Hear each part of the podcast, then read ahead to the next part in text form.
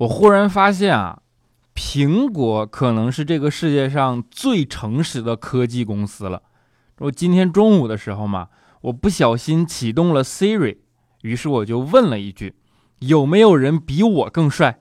然后 Siri 跟我说：“对不起，没有找到。”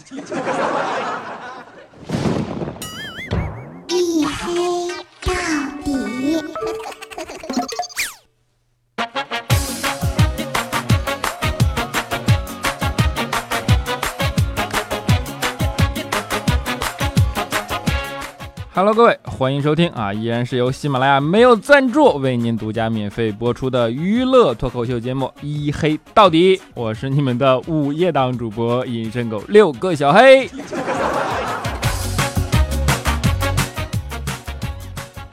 其实今天啊，我更新节目的压力是最小的一天，而且就算拖更，感觉也没有特别严重的愧疚感。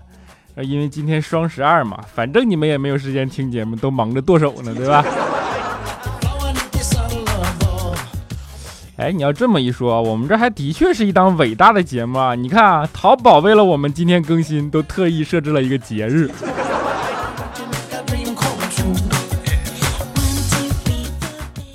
有的时候啊，你不得不佩服阿里的运营能力，对吧？生生的能把一个购物行为变成一个节日啊！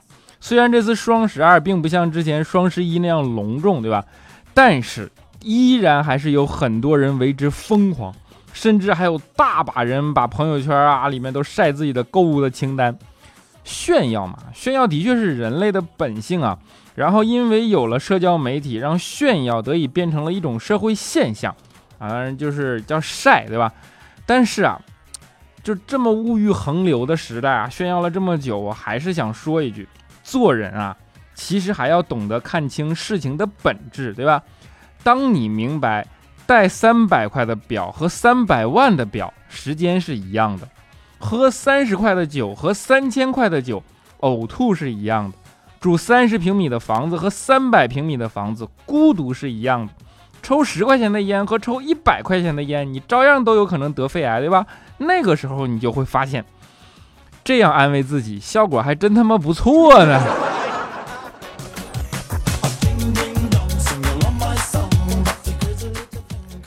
双十一的确是疯狂的吧？单天销售额高达一千二百零七亿啊！这能从侧面反映出整个中国的经济实力，对吧？就是人傻钱多速来啊！其实自从改革开放以来，我们的经济增长速度就一直就跟踩了油门似的往上窜，对吧？直到这两年，然后超越了日本，成为了世界第二大经济体。那取得的成绩呢，也有目共睹。不过啊，这个世界就是这样啊，就是你好就有人看不得你好，对吧？有的国家呢，对于这样的结果就并不认同，甚至不认可。啊，前段时间嘛，就传出来说日本不承认中国的经济地位这样的新闻，对吧？这些国家对中国的未来都是悲观的，甚至啊，有的经济学家在那里预测说，中国的未来肯定会变成这样一番景象啊，就是工厂停工、商店关门、政府停顿、交易所无法交易，有钱的人开始拖家带口奔向海外，然后本地老百姓急于把货币兑换成实物，许多家庭呢更是在门口张贴诉标语来表达诉求，对吧？然后街上充满着爆炸物残留的火药味儿。人们大都无所事事，成天酗酒打牌，儿童成群结队的去讨钱。就看完之后，我忽然意识到一个严峻的现实：这种情况再过五十几天就要不可避免的发生了，你们知道吗？因为我们管这种情况叫做过年。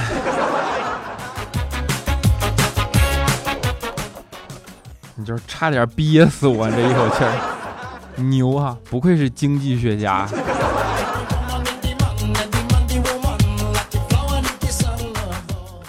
其实经济学家他是最容易忽悠人的，对吧？专家这种事儿嘛，对吧？还有各种股票专家、金融专家。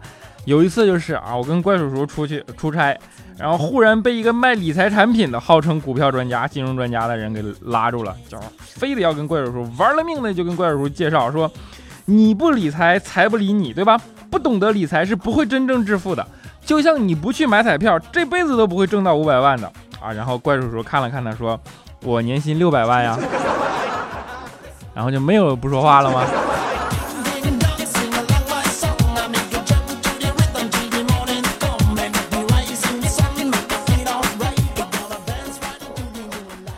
说实话，我是打心眼里特别不认同“你不理财，财不理你”这种话的。财不理你就说明你挣的不够嘛，对吧？一般长辈啊劝孩子节约的时候，他喜欢这样说。其实，在中国的文化里，有很多这种通过近似乎恐吓的手段来达到目的的。比如说，我们小时候，相信大家都经历过啊，就是长辈为了不让你乱掏耳朵，他就告诉你说，耳屎吃了会变哑巴，对吧？调调小时候啊，也经历过类似的情景。那次，调调他妈就跟他说，说啊，你现在睡的这个是电褥子，里边是有电的，以后你不能再尿床了，不然引起短路会起火，那把你烧了怎么办啊？然后调调当时就用实际行动啊破除了这个谎言，直接就觉得这是个谣言嘛。你看，因为他直接就吓尿了，也没有怎么样啊。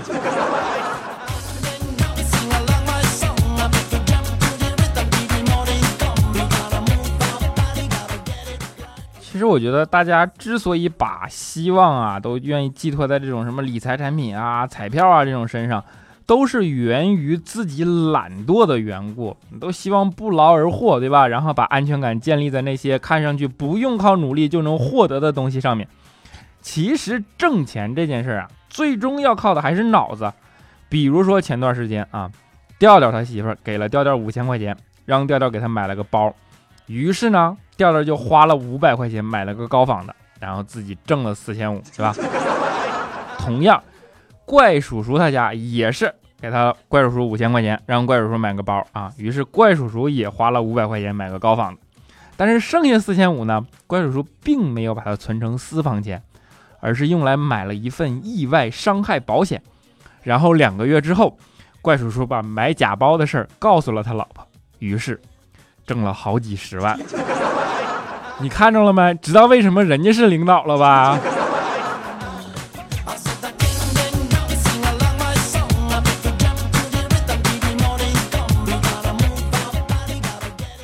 其实中国啊，自古就流传着很多这种故事，对吧？不管是出于什么目的，然后这些故事呢，流传着流传着就变成真的了。比如说上小学的时候，相信我们都学过啊，“大禹治水”啊，然后说大禹三过家门而不入，从而呢是表达大禹专注工作的精神，对吧？我们不说这种价值观是不是好，就是仔细的想一想，你就能够从中看出这个故事的漏洞。实际上。你认为大禹三过家门而不入，真的什么都没干吗？你别忘了，他媳妇儿最后变成了望夫石了。然后孙悟空还记得吗？他是从石头里蹦出来的呀。关键是那个金箍棒叫什么？定海神针，对吧？谁留下来的？大禹留下来的。只听孙悟空的话，没错吧？然后你认你认为孙悟空当年定住了七仙女，真的什么都没干吗？想想葫芦娃，是不是？哎呀，不好意思，有点咳嗽。葫芦娃啊，正好七个，合在一起能变成石头，对吧？然后你再想想，愚公是不是移开了两座山？那就是葫芦娃合的。然后干了嘛了呢？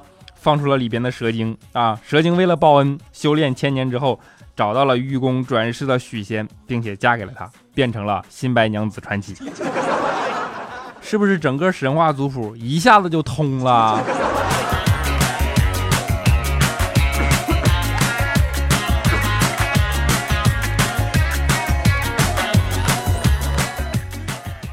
所以说啊，口口相传不一定是真的，对吧？你看科学已经发展到这个地步了，干什么事儿啊，还是要相信科学啊。关于这点，肖钦就做的特别好。之前看科学杂志上说，说研究表明，据研究表明，对吧？如果身上带着乐器出去搭讪，成功率要比平时高很多啊。于是肖钦二话不说，第二天啊买了个锣，他就出门了，你知道吧？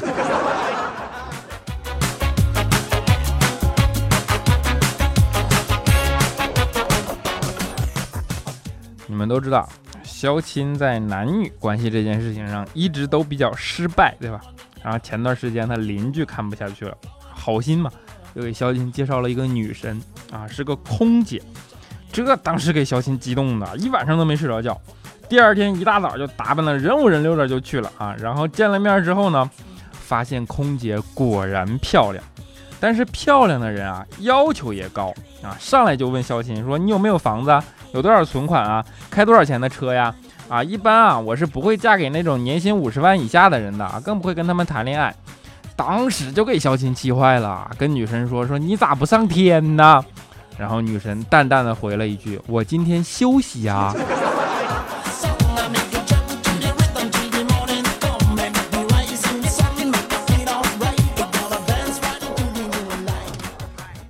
不过，你也不能完全怪女神，对吧？就是不给肖钦机会啊。后来有一次啊，这个女神她生病了，周围呢没有人照顾，于是她就跟肖钦说：“你看，这不正好的机会吗？”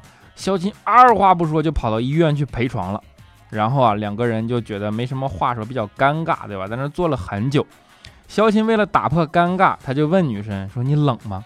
女神说：“嗯，冷。”肖钦说：“那我给你捂捂吧。”女神犹豫了一下啊，但是想了想，还是说好。于是肖钦二话不说啊，就把吊瓶抱在了怀里。从那以后就没有以后了。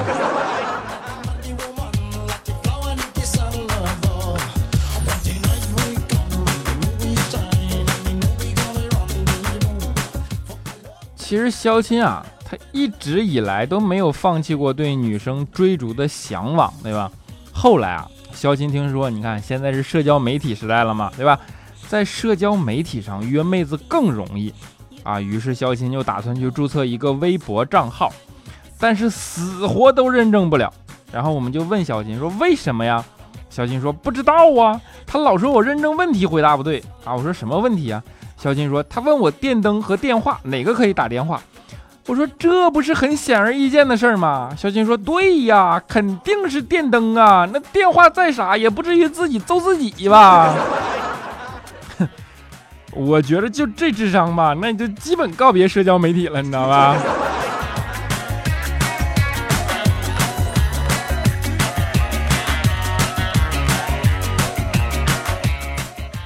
肖新就是这样啊。其实，如果常听我们节目的听众，你们应该都知道，肖钦是一个著名的理论派啊，就是掌握了很多理论的东西，但是往往一实践，效果就差强人意。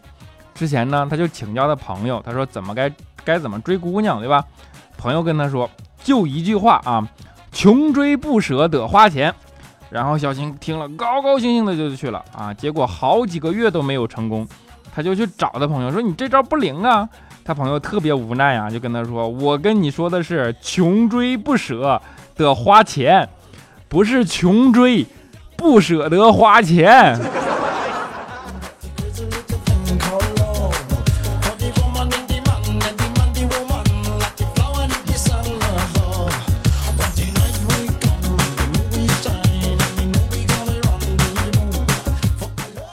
好的，一小段音乐啊，欢迎回来，依然是由喜马拉雅没有赞助为您独家免费播出的娱乐脱口秀节目《一黑到底》啊，我是主播六哥小黑。如果大家喜欢这档节目呢，欢迎在声音的播放页面点击订阅。当然，如果你想鼓励这档节目呢，欢迎在播放页面点击打赏啊。那打赏现在已经放出来了，但是就在那个播放页下面。但是我发现自从它放出来啊，比关进去打赏的数还少了。啊，当然你还可以点击右下角的三个小白点来问我问题，对吧？当然我已经说了好几期了，反正也没人来问。欢迎大家关注我的新浪微博啊，叫做六哥小黑啊。我决定在今年年底发起一个破万的请求，对吧？我这到现在更新了快一年了，然后口播快小半年时间了，就到现在都没有没破万，你知道吗？啊，当然也欢迎你们关注我的啊，信那叫什么来着？微信公众号。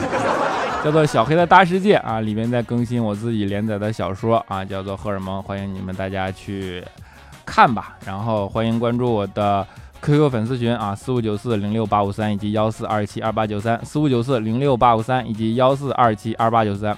啊，这个口播做的有点长啊，啊，欢迎你加入啊，我跟你们一起嘚瑟好不好？然后下面让我们看一下上一期的听众留言啊，我现在感觉节奏有点打乱了，你知道吗？我刚才实在是忍不住了，不知道怎么被呛到了。就是咽炎一直没好啊，然后就一直在那儿咳嗽咳嗽。后来我没发现中间有一段音乐特别长嘛，实际上就是我把音乐拉上去，然后忍不住在旁边咳嗽了两下。啊，上面下面来让我们看一下上一期节目的听众留言啊，为什么没有打赏？是因为打赏没有超过二十块了啊。首先恭喜我们的沙发君，叫做萌萌哒小黑，他说沙发有没有啊？有啊。然后你踩我奢睡啊，他说黑呀，边听你的节目边做科目一的模拟题，我都要疯了。边做题边笑，做了一半被强制退出了，说我的题错啊，说我的错题已经超过十个，不及格，不及格呀。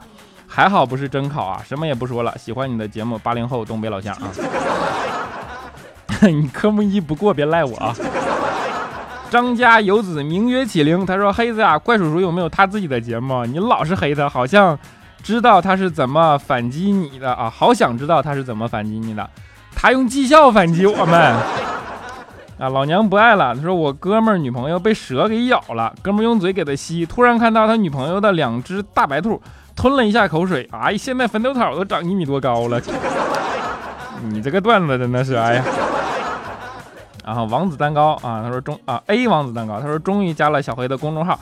终于鼓起勇气点了黑视频，听小黑的声音，一直觉得小黑应该是个底气很足的胖子的，就是你们们掉点误导，你这多多难受啊！啊，我们的欧少武将军零啊欧啊，他说黑哥快过年了，零作为出差的人真的羡慕你，你可以自己造船回家。那如果水路不到怎么办？你家住在青藏高原，你怎么拿船回家？啊，平斜下滑杠 A 呦，他说小黑不丑啊，要是丑可以去微整啊，你会帅起来的啊，比如开个眼脸，割个双眼皮儿，垫个鼻子。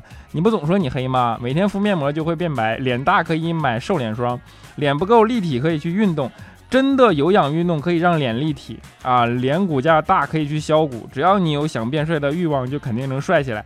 这个年代，只要你想帅就能改变啊，请叫我雷锋。不是，我看你这说一套，我不想。丑就丑点吧，也挺好的嘛，不是？啊，我们的 comprehend LLF，他说我正在读高三，最近正在复习语文，加上我自己的一点强迫症，我就不得不指出小黑同学的一个错误了，自怨自艾啊！小黑哥哥，你看这个逼装的怎么样？给几分啊？负分滚出！俺们的柯贤玲他说：“嘿啊，我也坚持不懈的听你评你，而你呢也坚持不懈的不读我啊。你看你是一个有原则的人，我也像你一样，这是有原则的人，就是这么有原则啊啊！提香草堂他说：小黑啊，听你的节目好久了，一直没舍得留言。今天下班路上遇到一个特别大、特别深、黑漆漆的坑，心想这要是小黑不小心掉进去了，是不是就成失踪人口了？我这。”只只要天一黑就行了？笑看人生，笑杠 T，他说不要讲理由，更新晚了就是晚了嘛？有什么大不了的？就像我们喜欢你就是喜欢你，几点更新都行，周一不行周二停呗。心态就是好，你说对吧？俺们的幸福 VIP 下滑杠 C 六，他说六哥，我发现你的小说《荷尔蒙》的封面竟然是四个光屁屁的人，我要去广电总局举报你，除非你说一句小黑爱家鸡，那我就放过你，么么哒！你去举报吧。我正愁播放量上不去呢，你一举报，没准我就火了。啊，我们的裂缝阳光下方九恩他说：“小黑跟你讲个搞笑的事儿，大一那会儿啊，舍友想写小说，让我和另外一个舍友给想个给先想个名字。我们仨讨论说这小说得有爱情吧，然后得有点玄幻色彩，穿越也是必不可少的啊。那会儿流行这个（括弧啊括弧完了），修仙是个老套路了，得有。最后再来点惊悚，那就完美了。最终。”我们一起想了这么个小说名，我的女友是丧尸，修真在异界，哈哈哈哈哈！你们知道我今天为什么穿这么厚了吧？每天读到这样的冷笑话，相信你也受不了，对不对？时光，你别伤害我。他说：“嘿呀，现在的服务员小姑娘心也是大。那天我们一家三口去吃饭，属于快餐那种，点了单以后，那服务员就问我，请问打包还是带走？我就懵了，我说啊。”他又说了一遍，打包还是带走，我就懵逼了。我说我在这吃不行吗？啊，那妹子瞬间就羞涩啊，羞怯了蛮多。括弧中号，我也是女的。中号完了，你也是女的，这句话没必要加。他也可能就是喜欢女的呢。啊，亚洲男神薛二嘎，他说：“小黑，你缺男朋友吗？”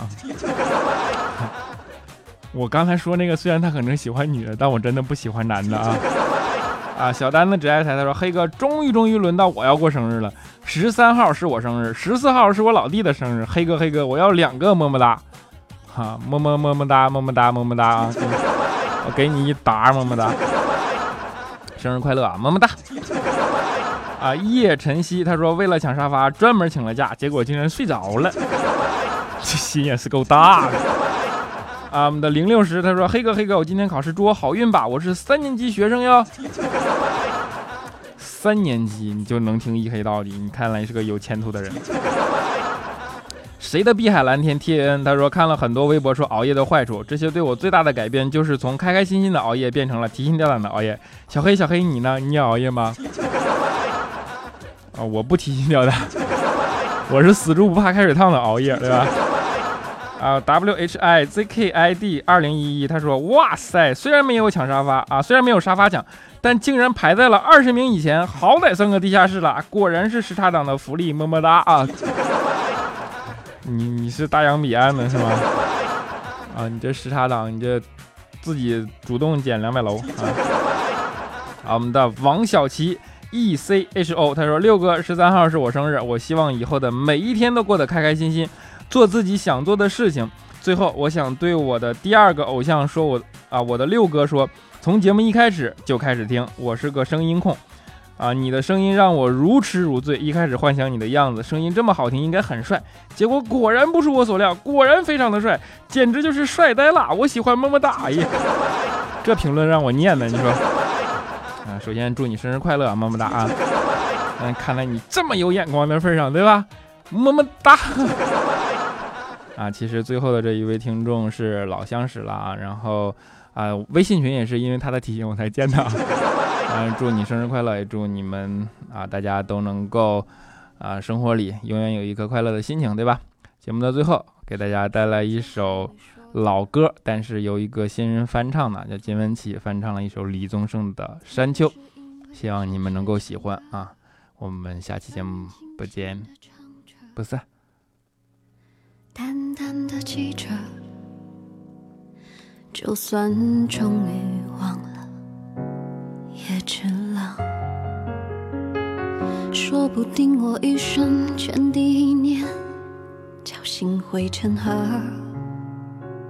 然后我俩各自一端，望着大河弯弯，终于敢放胆，嬉皮笑脸面对人生的难。也许我们从未成熟，还没能晓得就快要老了，尽管心里活着的还是那。个年轻人，而频频回首，无知的索求，羞耻与求救，不知疲倦的翻越每一个山丘，越过山丘，虽然已白了头，喋喋不休。时不我予的哀愁，还未如不朽，就把自己先搞丢。越过山丘，才发现无人等候，喋喋不休，再也换不回了温柔。为何记不得上一次？是谁给的拥抱？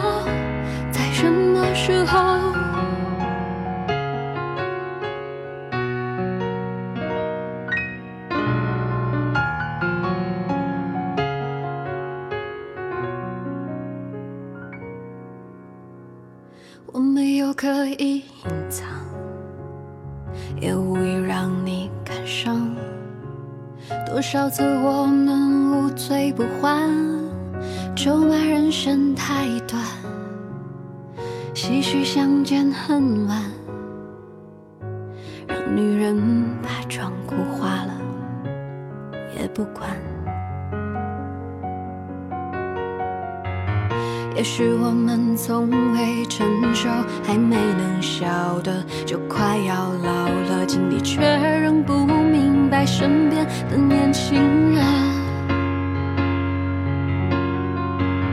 给自己随便找个理由，向亲爱的挑逗，命运的左右，不自量力的还手，直至死方休，越过山丘。白了头，喋喋不休，时不我予的哀愁，还未如愿见着不朽，就把自己先搞丢。越过山丘，才发现无人等候，喋喋不休。再也换不回，为何记不得上一次是谁给的拥抱？在什么时候？什么时候？什么时候？什么时候？给自己随便找个理由，向亲爱的挑